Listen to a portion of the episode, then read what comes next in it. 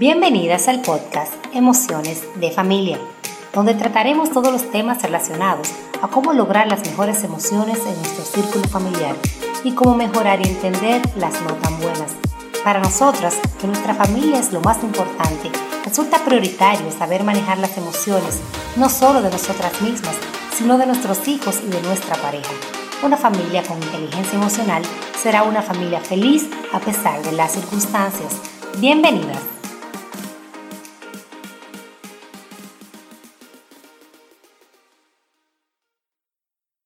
Hola, bienvenidas a un nuevo episodio de mi podcast Emociones de Familia.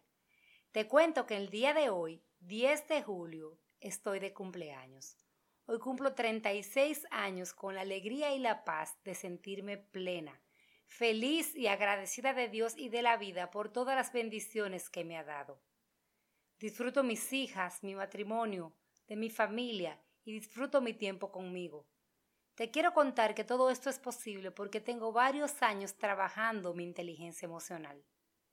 La inteligencia emocional se refiere a la habilidad humana de sentir, entender, controlar y modificar los estados emocionales de uno mismo y de los demás. Esta no significa ahogar las emociones, significa dirigirlas y equilibrarlas. Es ponerle nombre a lo que siento, mi camino hacia la inteligencia emocional comenzó hace más de cuatro años, cuando leí un libro de Diego Sosa llamado Migo mismo 1, Tu inteligencia emocional interna. Aprendí que yo no puedo controlar las acciones de los demás, pero yo sí puedo controlar mi reacción. ¿Qué tanto me van a afectar a mí esas acciones? Aprendí que las cosas después de hechas no se pueden deshacer, pero sí las puedo mirar con otros ojos enfocarme en la solución.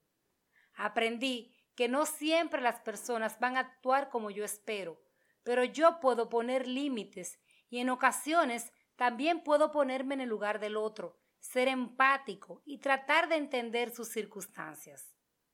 Las emociones son universales.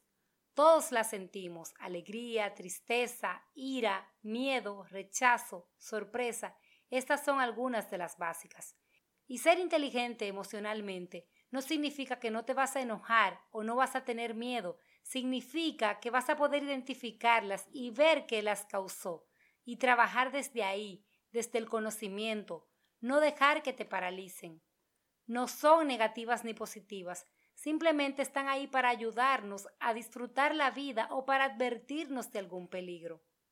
El problema surge cuando en vez de dominar tú tus emociones, ellas te controlan a ti. La buena noticia es que la inteligencia emocional no es innata, la inteligencia emocional se aprende. Puedes aprender a controlar esos ataques de ira que te inundan y te hacen tomar malas decisiones.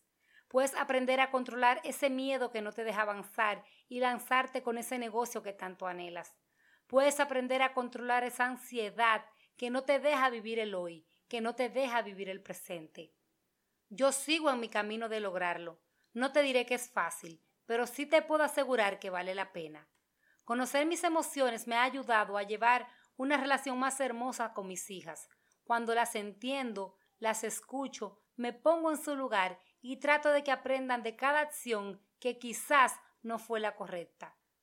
Me ha guiado a tener un matrimonio más feliz cuando en vez de discutir con mi esposo por algo que no me agradó, entiendo que hay cosas que no puedo cambiar y le busco el lado positivo. Les voy a contar una anécdota que me sucedió hace varios años, cuando recién había leído el libro de Diego Sosa. Iba junto a mi esposo a una inauguración fuera de la ciudad y la idea es que no conocíamos el camino y yo hice la gestión para preguntar a quienes sí sabían cómo era más fácil llegar. Pero mi esposo, hombre al fin, decidió que él conocía otro camino que era más rápido y que esa era la vía que debíamos tomar. Efectivamente, como él conducía, tomamos ese camino. Ese camino resultó larguísimo, hasta un punto que tuvimos que pararnos a preguntar si íbamos por la parte correcta. Llegamos a la inauguración cuando ya había pasado. Recuerdo que me enojé y tuve deseos de comenzar a discutir. Pero también recuerdo que me planteé el panorama y me dije, ya Jaira, ya se perdieron, vas a llegar tarde. Es verdad que fue su culpa, pero tienes dos opciones. O te enojas y te fajas a discutir y te arruinas la noche para los dos, o eliges disfrutar el camino, el paisaje, la música, el tiempo a sola con tu esposo, que las que tienen niño entenderán que muchas veces es limitado, y pasas una noche agradable junto al hombre que amas.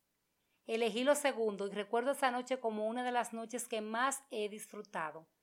El haber elegido bien le dio cabida a continuar la noche y no a llegar bravos y de mal humor a la casa. No es que vamos a excusar todo, es que vamos a aprender a elegir qué pleitos echar, cuáles realmente valen la pena, cuáles te van a dar un buen resultado. Es saber que cuando no manejas tus emociones no solo estás afectando a otros, te estás afectando a ti porque tus emociones son tuyas.